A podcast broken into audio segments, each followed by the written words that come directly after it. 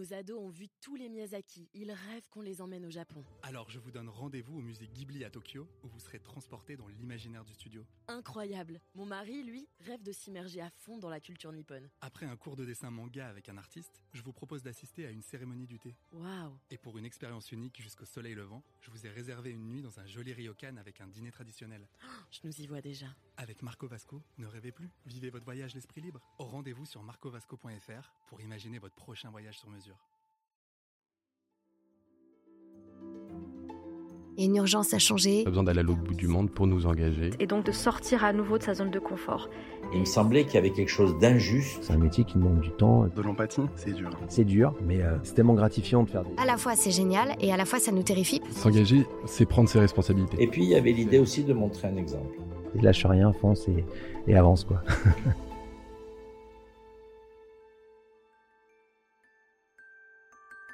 Vous le connaissez peut-être sous le nom de chef des enfants. Olivier Chaput, 46 ans, est passionné de cuisine depuis son plus jeune âge.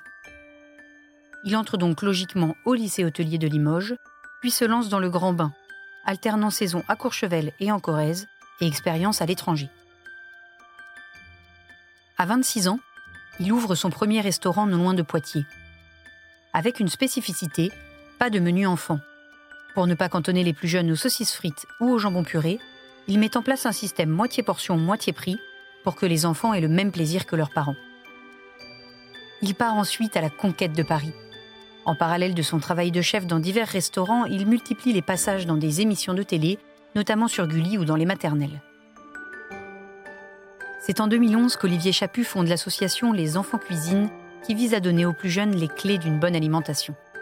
L'association intervient dans de nombreuses structures, en priorité les écoles, mais aussi les crèches et les hôpitaux. En 2013 et 2014, il publie deux livres de cuisine pour les enfants et en 2016, il crée un festival autour du bien manger, le festival Bon, ramène tes parents. Cet engagement lui vaut d'être nommé au grade de chevalier dans l'Ordre national du mérite agricole en 2018. Il reçoit aussi en 2023 le titre de top de l'année. Il a désormais quitté Paris pour s'installer non loin d'Albi et réfléchit à ouvrir une petite table dans le Tarn. Et cette semaine, Olivier Chaput nous fait le plaisir d'être notre engagé du Figaro. Bonjour Olivier. Bonjour. On vous surnomme le chef des enfants. Pourquoi? Pourquoi? Ben, En fait, tout simplement, j'ai décidé d'orienter ma carrière euh, justement sur l'alimentation euh, des, des enfants et des futures générations. Donc, euh, petit à petit, de fil en aiguille, on m'a qualifié le chef préféré des enfants. Vous dites de fil en aiguille, pouvez-vous nous raconter un petit peu votre histoire, votre parcours, votre carrière? Je suis né à Limoges, dans le 87, hein, dans le Limousin, et euh, euh, j'ai une scolarité euh, un petit peu tendue, avec plein de petites difficultés, mais dès le départ, je savais que je voulais faire cuisinier de- depuis l'âge de 5 ans. Et euh, j'ai eu la chance de rentrer au lycée Jean Monnet à Limoges, où là, j'ai appris euh, mon métier et j'ai passé mes trois diplômes. Et ensuite, vous avez ouvert votre propre restaurant. Ensuite, j'ai commencé par faire les saisons et euh, je suis parti aussi en Angleterre, chez Raymond Blanc, et puis je suis revenu et puis j'ai ouvert mon, mon restaurant, mon premier restaurant, j'avais 26 ans, j'étais en Vienne, en dessous de Poitiers. Et après ce restaurant, qu'avez-vous fait? Après ce restaurant, en fait, bah, contraint un petit peu de mettre la clé sous la porte, c'était un petit peu difficile. J'étais dans un milieu assez retiré. Je suis monté sur Paris. Le but était de recommencer un petit peu une carrière euh, à la base et de surtout rentrer dans bah, pas mal de réseaux de chefs pour pouvoir avoir un maximum de, de connexions et de, et de connaissances. Donc euh, voilà, vie parisienne pendant 15 ans. Pourquoi, comment avez-vous décidé de, de mettre les enfants au cœur de votre métier, enfin en tout cas l'alimentation des plus jeunes au cœur de votre métier? En fait, c'était assez simple. Moi, j'ai toujours euh, voulu euh, m'orienter, on va dire, euh, au niveau des, enfants, parce que, bah, d'une part, moi-même, j'avais eu, j'ai la chance d'avoir une maman euh, dans un milieu pas très aisé, qui, cuisinait beaucoup et qui m'a appris énormément de choses, et en plus de faire la cuisine le jardin.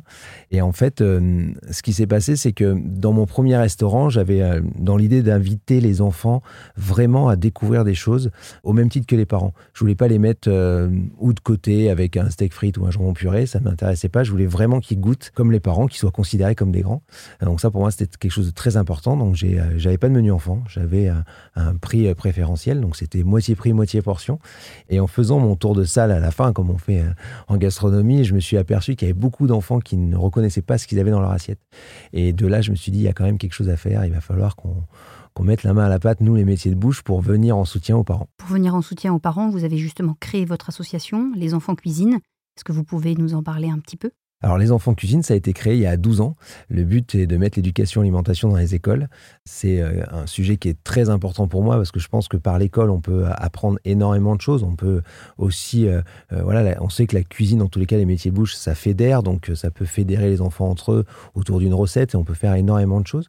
Donc on agit dans toutes les structures où il y a des enfants, en priorité les écoles, de 2 ans à 20 ans, avec un programme, une méthode différente à chaque âge. J'imagine en effet qu'on n'apprend pas pareil à des enfants de 2 ans qu'à des adolescents de 16 ou des jeunes adultes de 20 ans. Est-ce que vous pouvez nous en dire un petit peu plus? Oui, alors de, deux ans, enfin la partie crèche et maternelle, on est euh, sur de la manipulation, du transvasement, on va faire des petites recettes simples, on va leur apprendre à sentir, à goûter, on va jouer vraiment avec les cinq sens.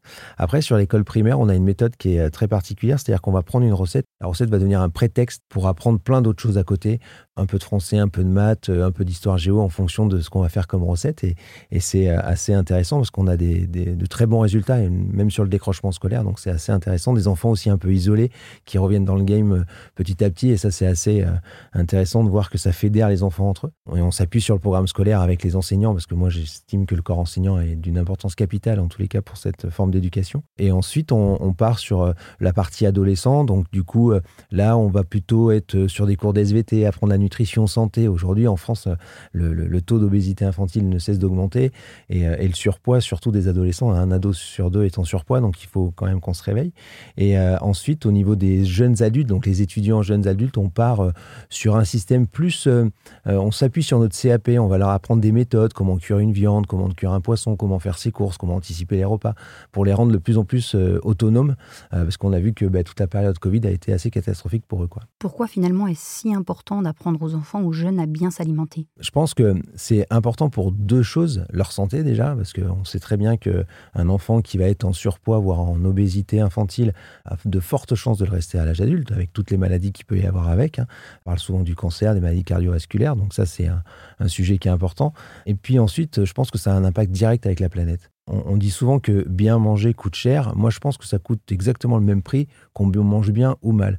Le tout, c'est d'anticiper les choses, euh, c'est de, faire euh, ses menus. Euh, et, franchement, on le paye tellement cher quand on mange tout ce qui est junk food et malbouffe, on va dire. on le paye tellement cher au niveau de la santé que bon, ça vaut le coup des fois de manger peut-être un peu moins.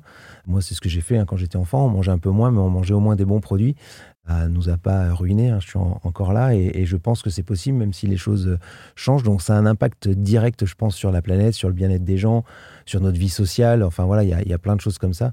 Et on jette quand même 27% à la poubelle. Donc, c'est ça qui coûte cher, en fait. Est-ce que vous pourriez donner à nos auditeurs, qu'ils soient parents ou non, une petite clé, peut-être une petite euh, recette miracle pour justement euh, la petite chose qui peut faire la différence très simplement dans leur quotidien pour les aider à mieux alimenter, à mieux nourrir leurs enfants. Alors déjà, les chefs de cuisine, on est un peu l'art d'accommoder les restes, donc c'est vrai qu'on a toujours tendance à un petit peu ouvrir le frigo et à prendre un peu ce qu'il y a pour pouvoir faire des, belles choses, mais je pense qu'il ne faut pas euh, avoir peur de, venir tester des recettes ou alors avec un petit reste de, poulet qu'on pourrait avoir du dimanche, par exemple si on a fait un poulet rôti, quelques dés de feta ou des olives de l'apéro, voilà, n'hésitez pas à, mettre ça dans une pâte feuilletée, à, essayer de, faire des, bases de, pâtisserie, un cake salé, pourquoi pas. Mais en fait, je pense que la meilleure des solutions aujourd'hui, c'est d'anticiper ces menus.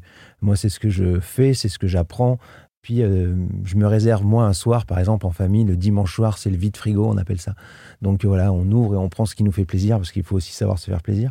Mais le fait d'anticiper ces menus, euh, de ne pas aller à la course, à la promotion avec 10 euh, steaks hachés surgelés et de prendre plutôt quelque chose de bon chez notre boucher, même si c'est que 100 grammes, je pense que c'est ça qu'il faut apprendre dès le plus jeune âge, en fait, savoir choisir les produits sans dire d'où ils viennent et tout, mais au moins les choisir, respecter les saisons, à mon avis, la, base, c'est ça. Et malheureusement, en France, c'est le premier, euh, la première branche du budget qui est sacrifiée. Le budget alimentation, c'est une catastrophe. Euh, hier, j'entendais qu'il y avait quand même euh, un tiers de la population qui avait des difficultés à manger les fruits et légumes. Donc, il faut quand même essayer de, de remettre les choses au clair avec tout ce qu'on jette en plus dans l'industrie. C'est quand même dommage.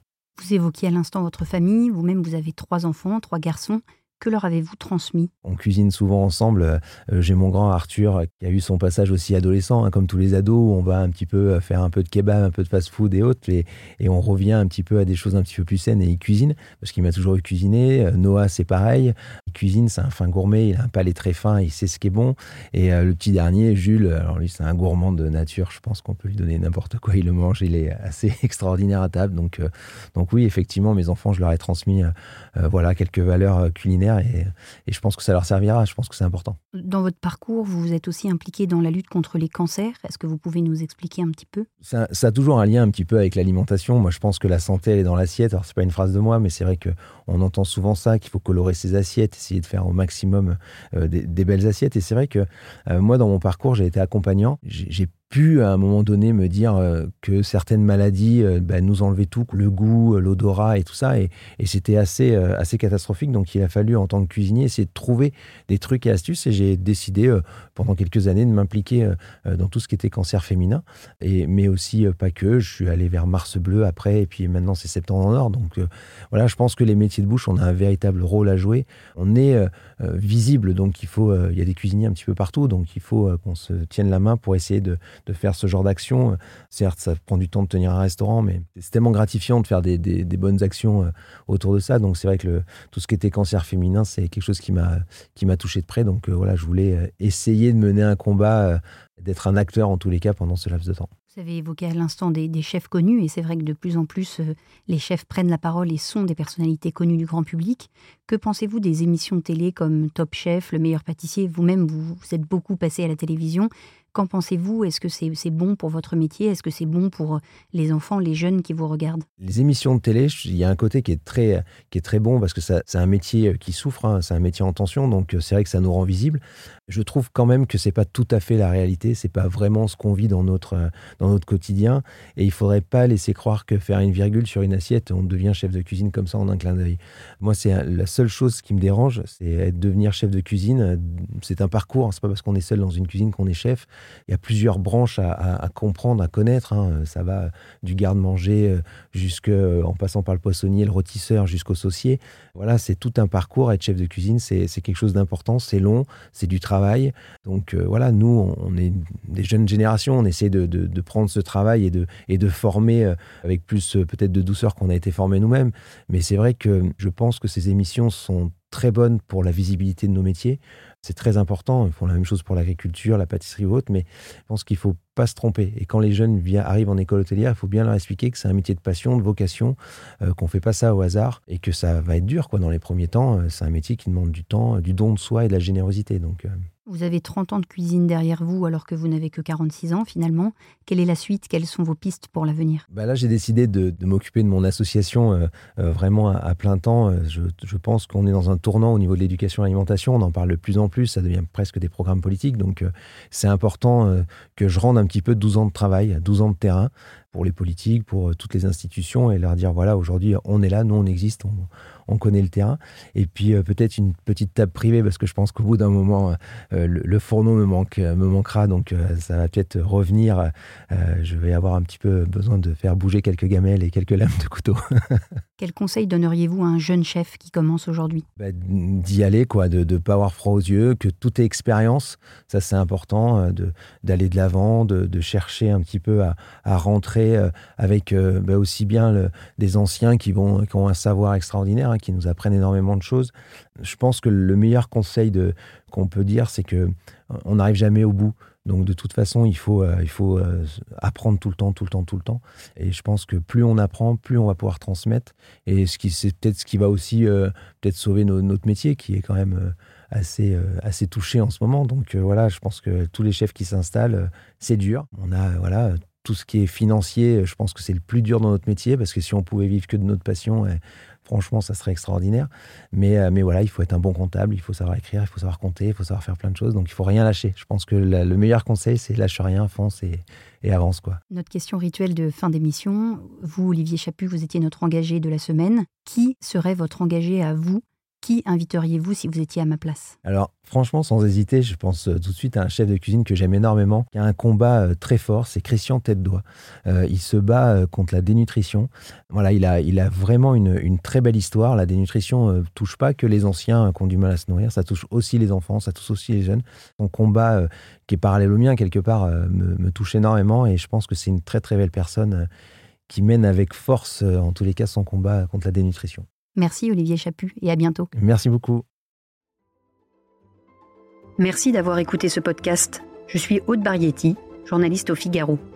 Vous pouvez retrouver les engagés du Figaro sur Figaro Radio, le site du Figaro et toutes les plateformes d'écoute. À bientôt.